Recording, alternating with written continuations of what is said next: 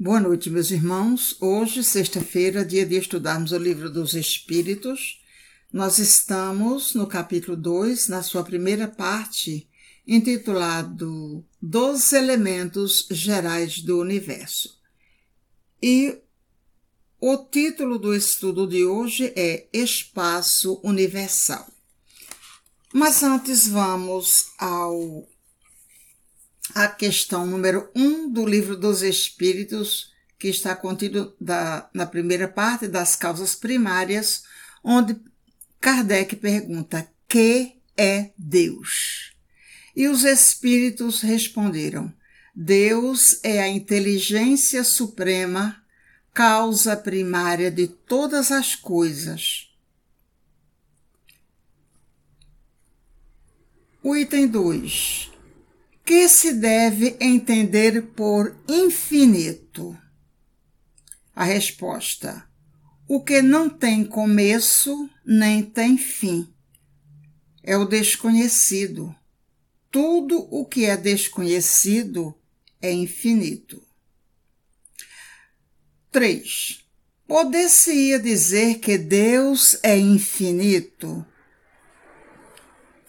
Definição incompleta essa pobreza da linguagem humana, insuficiente para definir o que está acima da linguagem dos homens. Isto é, o relativo é tentando explicar o absoluto, né? E Kardec nos diz: Deus é infinito em suas perfeições, mas o infinito é uma abstração Dizer que Deus é o infinito é tomar o atributo de uma coisa pela coisa mesma. É definir uma coisa que não está conhecida por uma outra que não o está mais do que a primeira. A gente é, vai compreender aqui exatamente aquilo que a gente falou com palavras mais simples, não é? Às vezes a gente se complica querendo é, explicar coisas que são ainda inexplicáveis para nós, onde nós ainda não temos um grau de conhecimento, né, para é, abarcar, digamos assim, essa ideia e explicá-la como é o infinito, né? E a gente vai falar um pouco dessa questão de Deus, porque quando a gente diz que o relativo não pode definir o absoluto, porque tudo na vida é relativo, absoluto é só Deus. A gente haveria de se imaginar é, desconfortável muitas vezes, porque se Deus é o Criador de todas as coisas é o absoluto, como é que nós vamos ter a certeza da Sua presença? E é muito simples, né? Tudo aquilo que não foi criado pelo homem é criação de Deus. Então, agora nós vamos para o assunto de hoje, que é espaço universal. São apenas duas questões. Nós vamos lê-las e vamos é, desdobrar esse assunto através da Gênese, né? Para que a gente possa ter uma maior compreensão. Espaço universal. Questão 35. Kardec pergunta: o espaço universal é infinito ou limitado? Infinito. Suponho limitado. Que haverá para lá de seus limites? Isto te confunde a razão, bem sei, bem ou sei. No entanto, a razão te diz que não pode ser de outro modo o mesmo se dá com o infinito em todas as coisas. Não é na pequenina esfera em que vos achais que podereis compreendê-lo. Uma nota de Kardec. Supondo-se um limite ao espaço, por mais distante que a imaginação o coloque, a razão diz que além desse limite, alguma coisa há, e assim, gradativamente, até ao infinito, porquanto, embora essa alguma coisa fosse o vazio absoluto, ainda seria espaço. A questão 36. O vácuo absoluto existe em alguma parte do espaço universal? Não, não há o vácuo. O que te parece vazio está ocupado por matéria que te escapa aos sentidos e aos instrumentos. Né?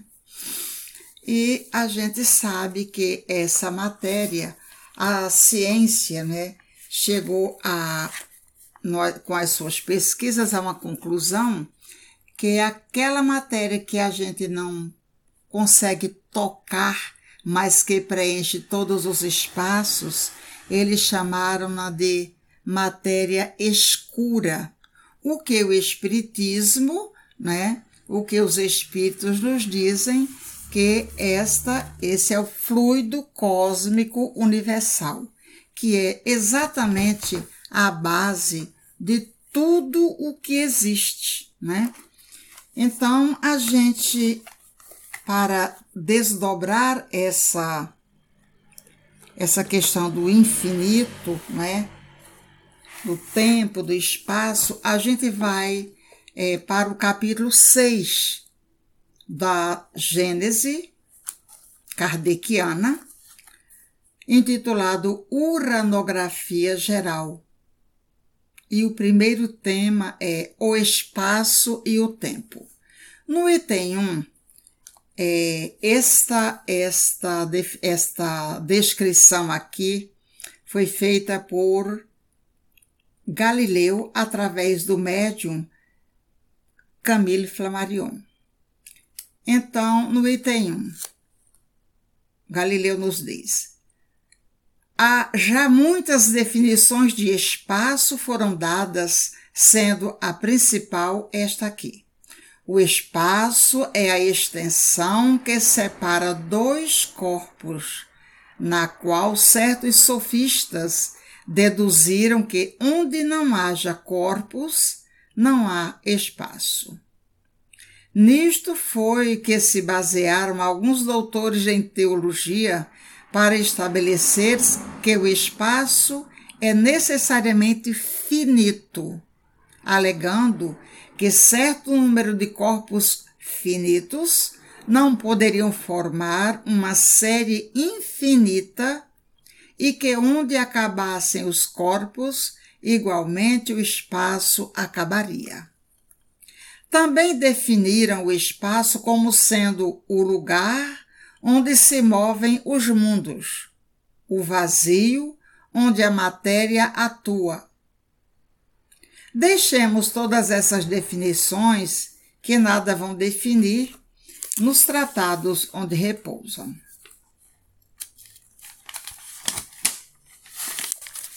Espaço é uma destas palavras que exprimem uma ideia primitiva e axiomática, de si mesma evidente, e a cujo respeito às diversas definições que se possam dar nada mais fazem do que obscurecê-las.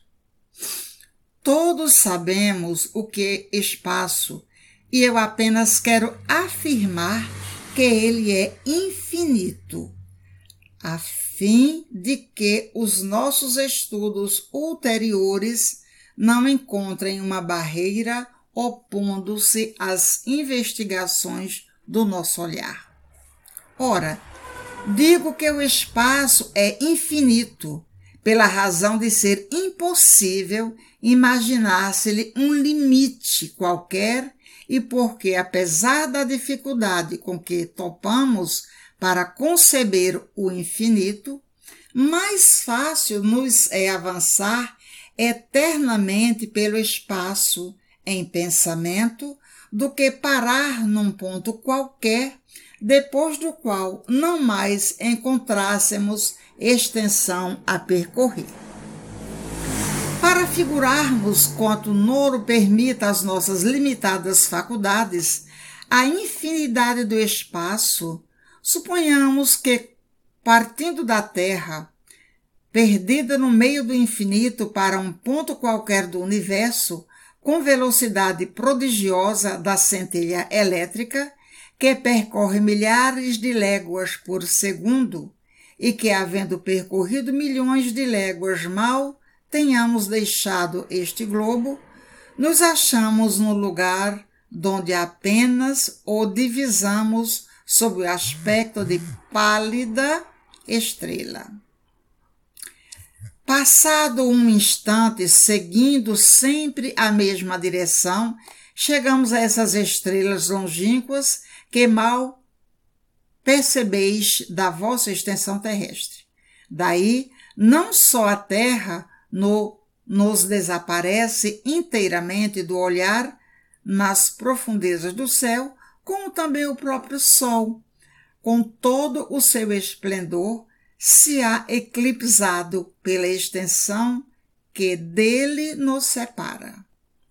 Animados sempre da mesma velocidade do relâmpago, a cada passo que avançamos na extensão, transpomos sistemas de mundos, ilhas de luz etérea, estradas estelíferas, paragens suntuosas, onde Deus semeou mundos na mesma profusão com que semeou as plantas nas pradarias terrestres. Ora, há apenas poucos minutos que caminhamos e já centenas de milhões de milhões de léguas nos separam da Terra. Bilhões de mundos nos passam sob as vistas. E entretanto, escutai, em realidade, não avançamos um só passo que seja no universo. Se continuarmos durante anos, séculos, milhares de séculos, milhões de períodos, cem vezes seculares e sempre com a mesma velocidade do relâmpago, nem um passo igualmente teremos avançado, qualquer que seja o lado para onde nos dirijamos e qualquer que seja o ponto para onde nos encaminhemos a partir deste grãozinho invisível de onde saímos que se chama Terra. Eis aí o que é o espaço. No item 2, Galileu vai nos falar, continuar falando, como a palavra espaço, tempo é também um termo já por si mesmo definido. Dele se faz ideia mais exata relacionando-o com todo o infinito. O tempo é a sucessão das coisas, está ligado à eternidade, do mesmo modo que as coisas estão ligadas ao infinito. Suponhamos-nos na origem do nosso mundo, na época primitiva em que a Terra ainda não se movia sob a divina impulsão, numa palavra, no começo da Gênese. O tempo, então, ainda não saíra do misterioso berço da natureza e ninguém pode dizer em que época de séculos nos achamos, porquanto o balancinho dos séculos ainda não foi posto em movimento.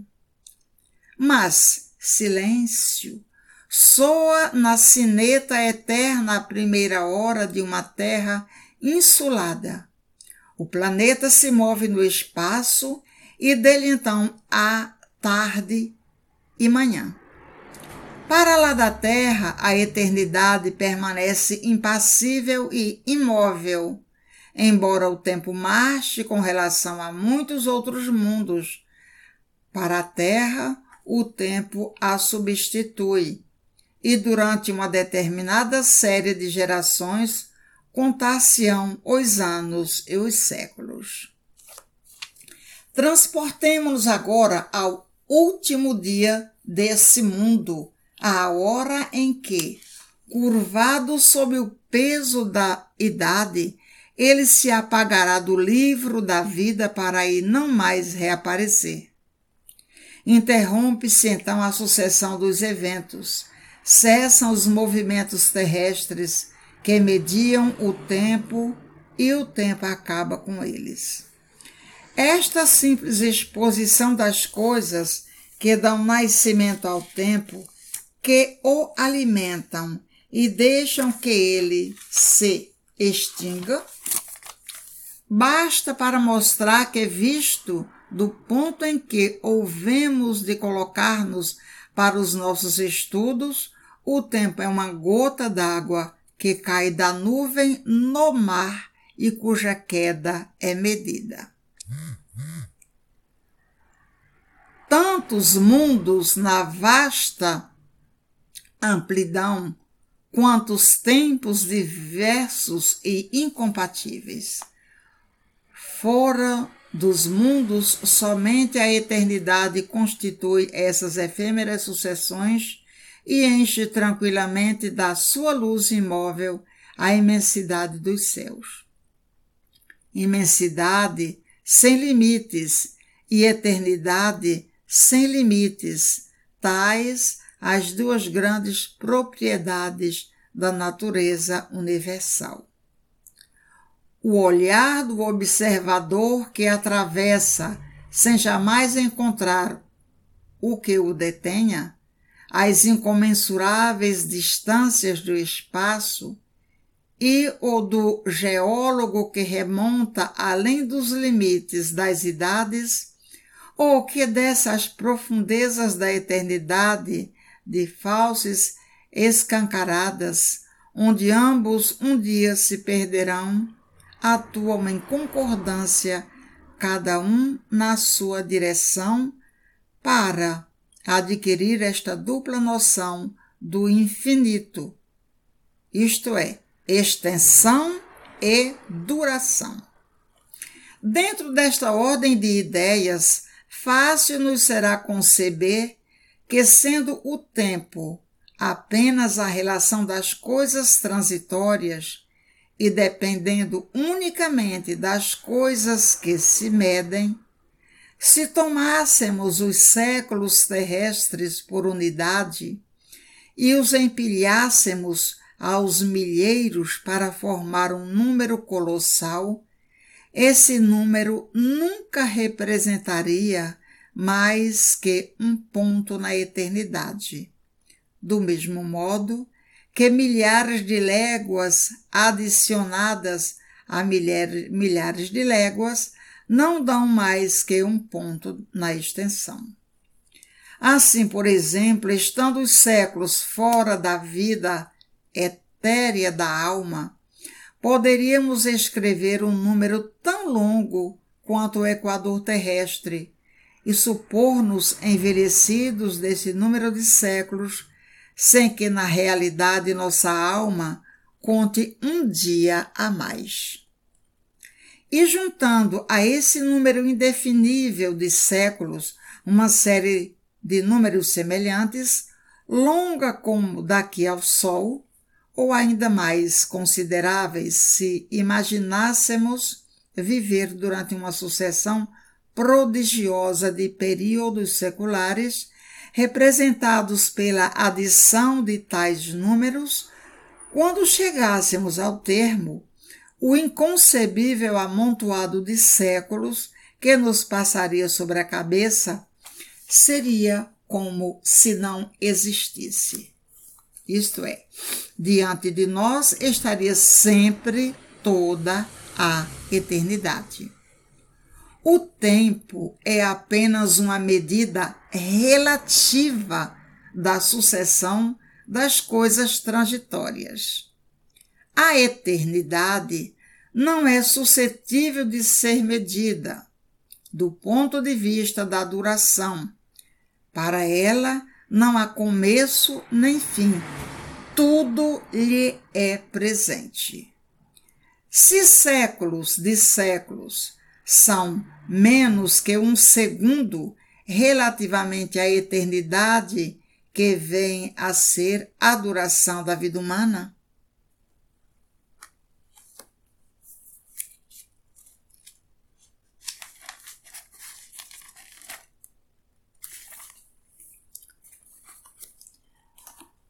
Vamos agora descer, ler aqui, é do livro é, Estudos Espíritas, né? trazido pela nossa querida Joana de Ângeles e psicografada por Divaldo Pereira Franco. Esse capítulo aqui é intitulado Universo. Não vamos ler todo o capítulo, vamos ler apenas alguns trechos, né? Mas é bastante interessante.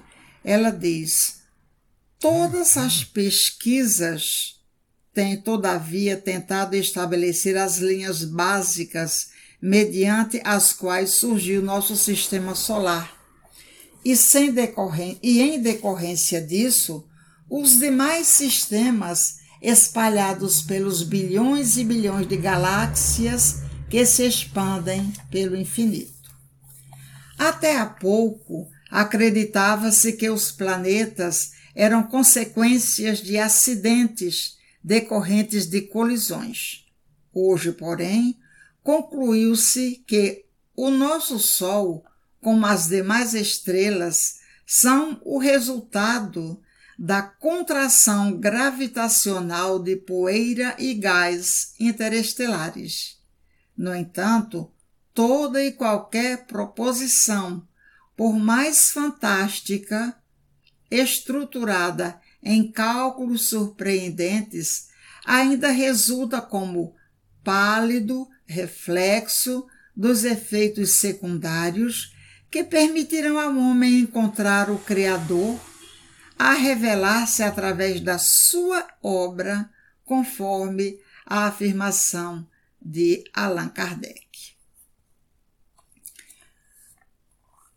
Caminhando mais um pouco, né, tem aqui algumas teorias, né? Ele dela diz o seguinte: Foi todavia mais tarde que se abandonaram as teorias mecânicas para que se adotassem as abstrações matemáticas quando Max Planck apresentou a teoria dos quanta, objetivando resolver diversos problemas defrontados nos seus estudos sobre a radiação. Aplicando a teoria dos quanta, Einstein conseguiu desvendar o efeito fotoelétrico, facultando à física importantes observações. Louis de Broglie sugeriu então que se considerassem os elétrons não como simples partículas, mas como sistemas de ondas modificando inteiramente o conceito vigente no que foi apoiado pelo Sir James Jeans e Schrödinger, que desvendou a ideia sobre um sistema matemático que denominou de mecânica ondulatória. É, hoje chama-se é, a teoria das cordas.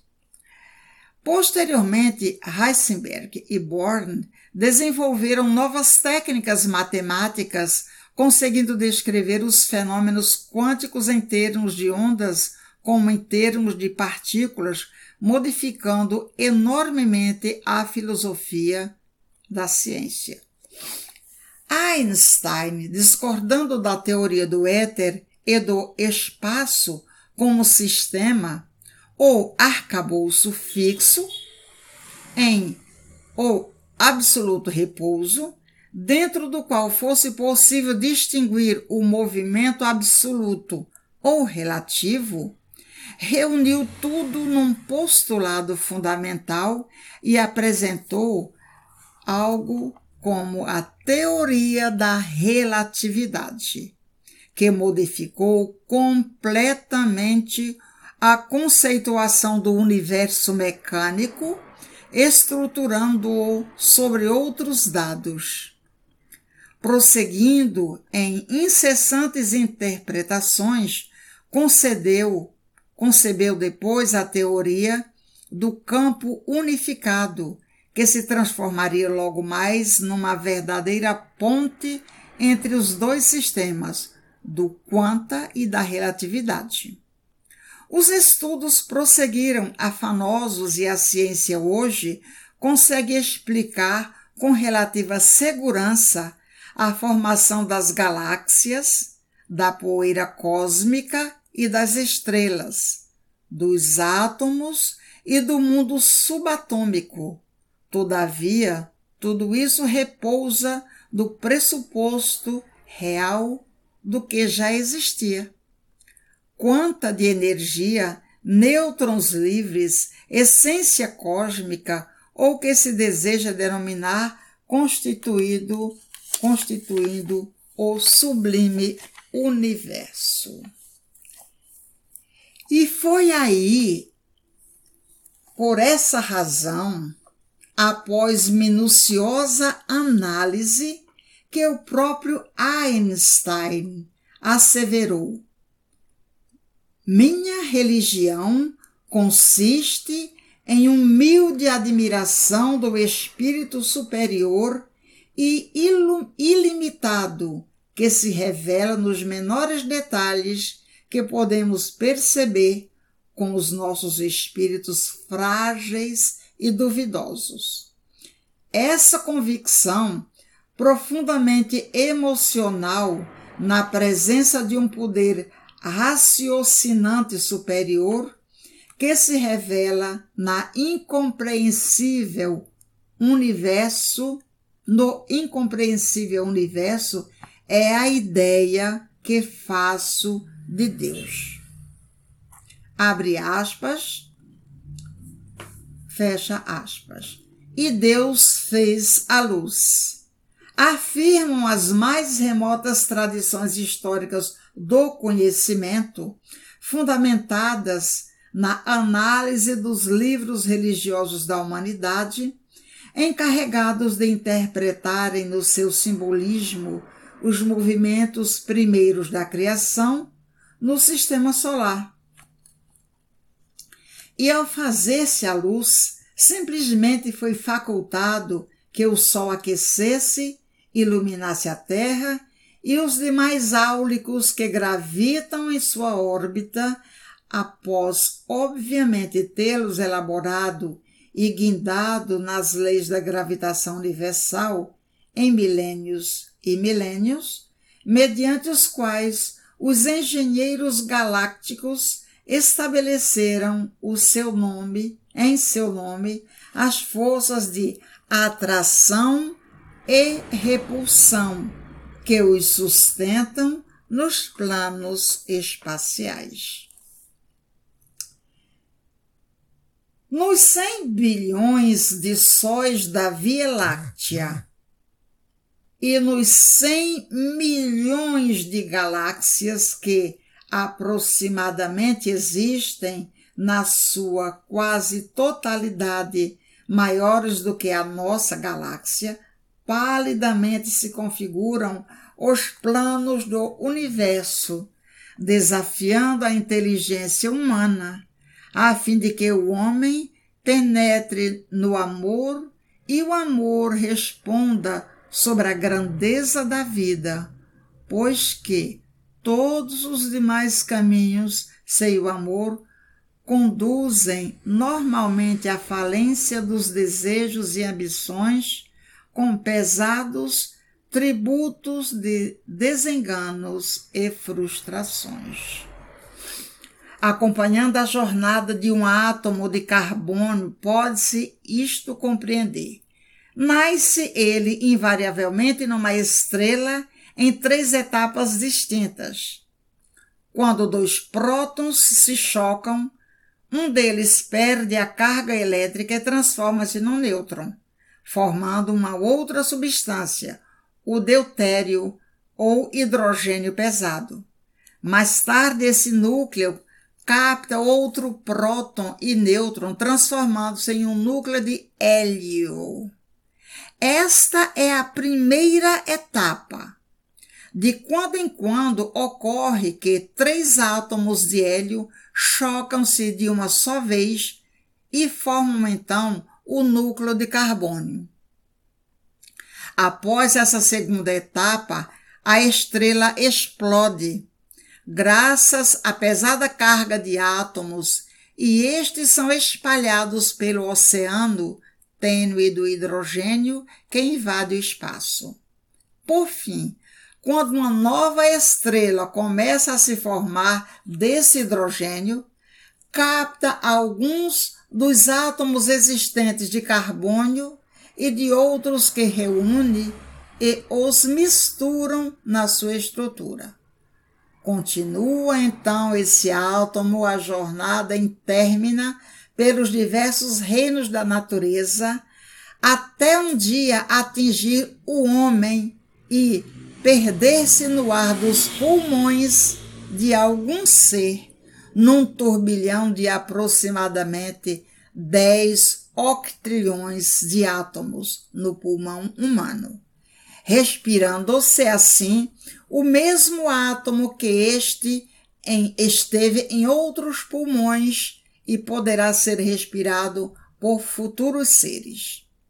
Esse átomo de carbônio está imutável, jornadeando há aproximadamente 4 bilhões de anos, ou talvez mais, podendo desaparecer somente numa estrela nova, vitimado por colisões atômicas violentíssimas que o desagregarão, vindo a formar novos átomos outros. Concepções mirabolantes, portanto, nascem cada dia e continuam chamando a atenção dos estudiosos para o universo. Ora, são os quasares que emitem enormes quantidades de energia. Ora, outras são os buracos, fazendo que imaginações que raiam da ficção suspeitem que em 70 bilhões de anos aproximadamente no universo, nada mais existirá senão imenso, um imensurável buraco negro. Dedução. Não se turbe o vosso coração.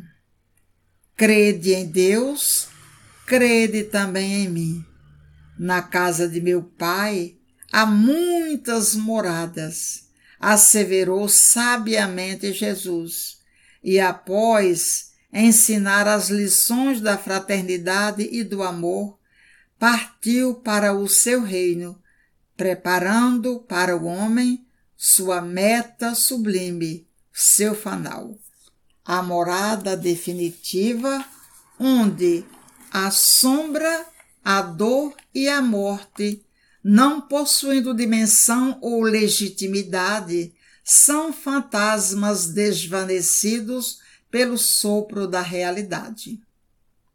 Estudando a estrutura de um átomo, a ciência miniaturiza para o entendimento humano as possíveis constituições do universo. Acima, porém, é imediatamente antes que o homem não se penetre da necessária capacidade de entender as gloriosas elaborações da casa do Pai, deverá mergulhar no labirinto de si mesmo e compreender a urgência de aplicar as regras do Evangelho de Jesus no comportamento diário para habitá-la e fruí-la, por fim, quando despojado da pesada indumentária dos parcos sentidos. Joana de Ângeles.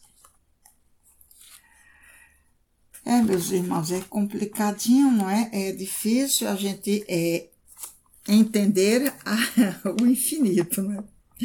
Mas a gente vai lendo aqui um pouco mais para que a gente possa, pelo menos com essas explicações que os Espíritos vão nos trazendo, a gente vá se assenhoreando, né? Da nossa própria dificuldade, porque ainda não temos instrumentalidade para captar essas nuances, essas delicadezas que o tema nos traz, né? Então a gente tem que ler, né? Agora, do livro O Pensamento de Emmanuel, por Martins Peralva, nós vamos ler o item, o, o capítulo 9, alguns trechos, que é chamado Tempo e Lugar. Então, aqui está no quarto, quinto parágrafo, é, ele nos diz: o conhecimento espírita dá novos rumos ao pensamento humano, providenciando-lhe uma série de vantagens no campo da compreensão. Há mais discernimento no coração, a fim de que aprenda o homem a amar, servindo construtivamente. Há uma noção de humildade que o faz atencioso e brando, sem o feio hábito da subserviência. A modéstia não toma sentido de afetação. Um novo conceito de como lutar, mesmo no campo da competição e dos interesses profissionais, torna-o menos ambicioso e, o que é muito importante, convicto até a medula de que, buscando o reino de Deus e sua justiça, tudo mais lhe será dado por acréscimo. A ideia de que os fins justificam os meios tão ao gosto da sociedade contemporânea, não entra em suas cogitações. De posse, portanto, de novos recursos para compreender a limitação do entendimento dos que o cercam, um mais amplo horizonte se lhe abre, generoso e franco, para que possa, sem converter o Espiritismo na varinha mágica desejada por muitos, utilizar na vida de relação os melhores caminhos na equação de seus problemas. Só o tempo e a vontade dão ao espírita esse entendimento exato da extrema valia da doutrina na preparação do homem para que dentro da sociedade no lar ou no trabalho, ele reúna as possibilidades que o levem a cumprir com exação seus deveres e a dar a todos os que buscam não aquilo que desejam e exigem, mas, na verdade, aquilo que podem receber. Os espíritos superiores dão a este respeito admirável exemplo de sabedoria. A resposta à pergunta a Allan Kardec: Pode um cego de nascença definir a luz? É prova bem expressiva de que as entidades não atendem simplesmente por atender à curiosidade de superfície daqueles que se aproximam da doutrina, com muito boa vontade para com seu conhecimento, mas com muito pouco fôlego para pô-la em prática. Muitas vezes nos defrontamos com irmãos nossos com boa margem de serviço à causa, admirados de que as entidades amigas lhes não atendam como esperavam a curiosidade, em caso pessoal ou na explanação de tema doutrinário.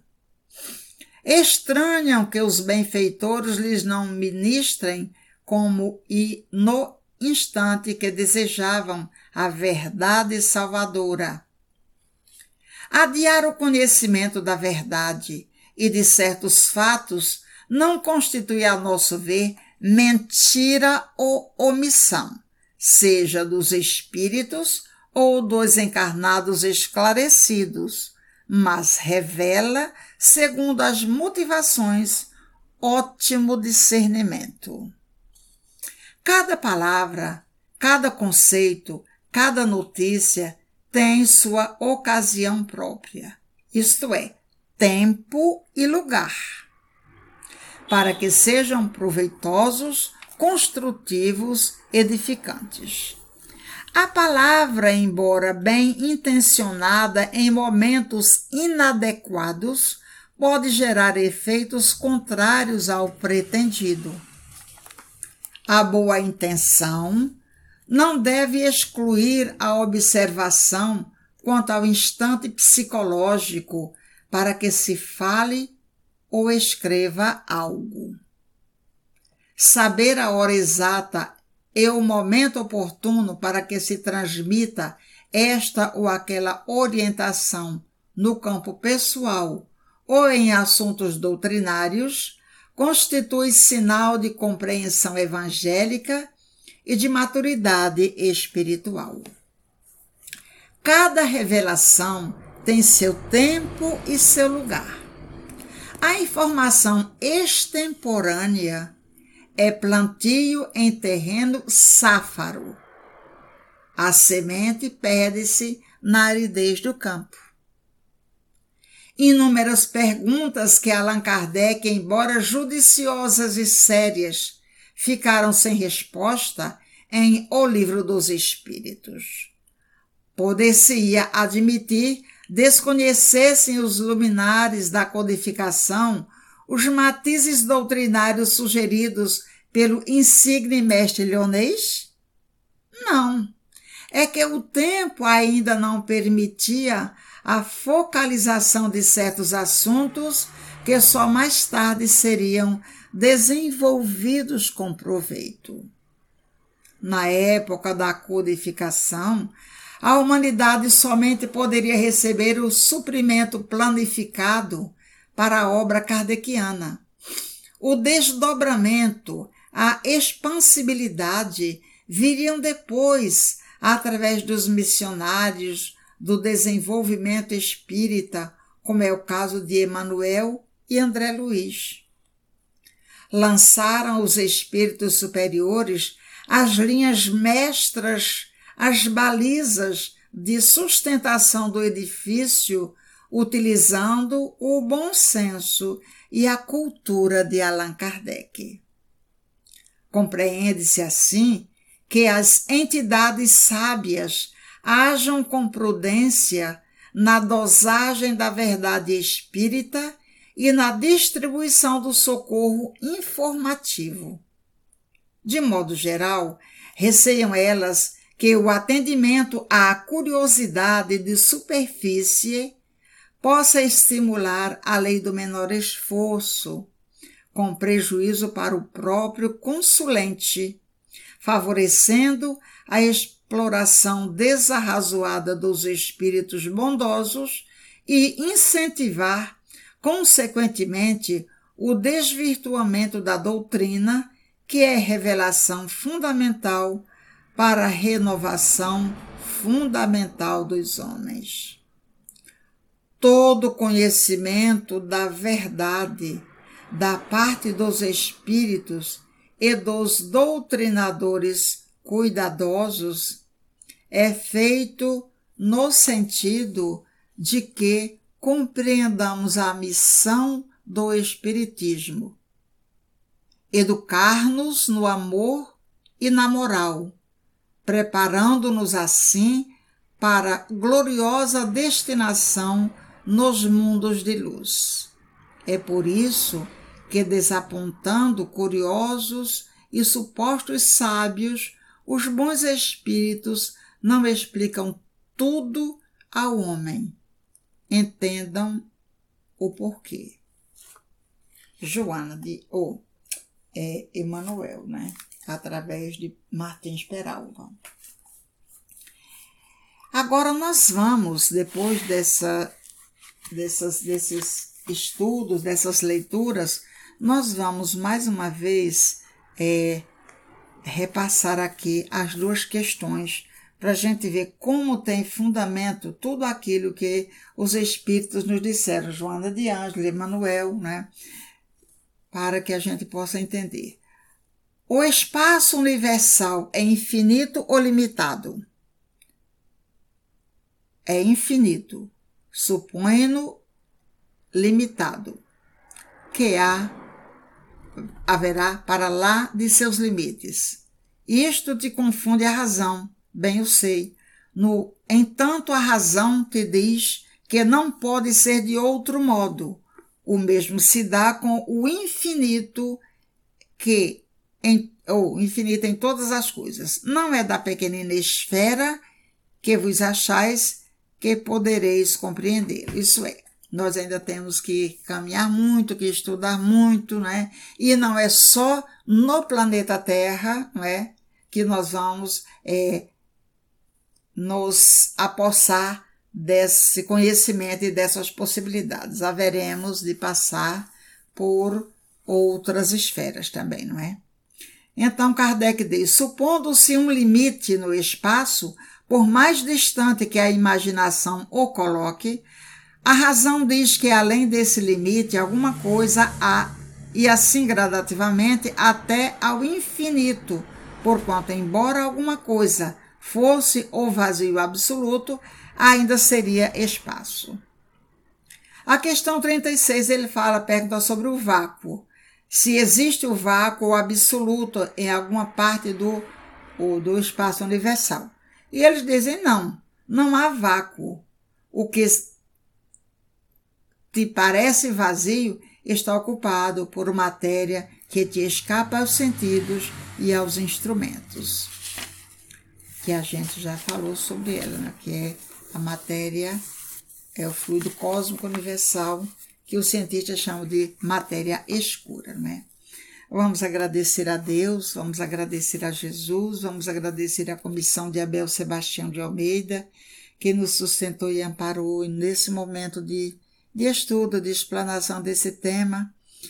É ainda um tanto difícil para nós, mas um dia nós haveremos de nos locupletar com todo esse conhecimento e ficaremos é, mais tranquilos, né? Ficaremos mais aptos a novos estudos e a novas propostas de conhecimento para a melhoria de nós mesmos e do próprio universo. Que a paz do Mestre Jesus nos envolva e ampare, envolva e ampare, Senhor, todos aqueles nossos irmãos que necessitam do teu amor e da tua bondade. Envolve aqueles que não te conhecem, que não confiam em ti. Envolve, Jesus, todo o universo no teu imenso amor. Que a tua paz se faça presente em todos os corações. Graças a Deus.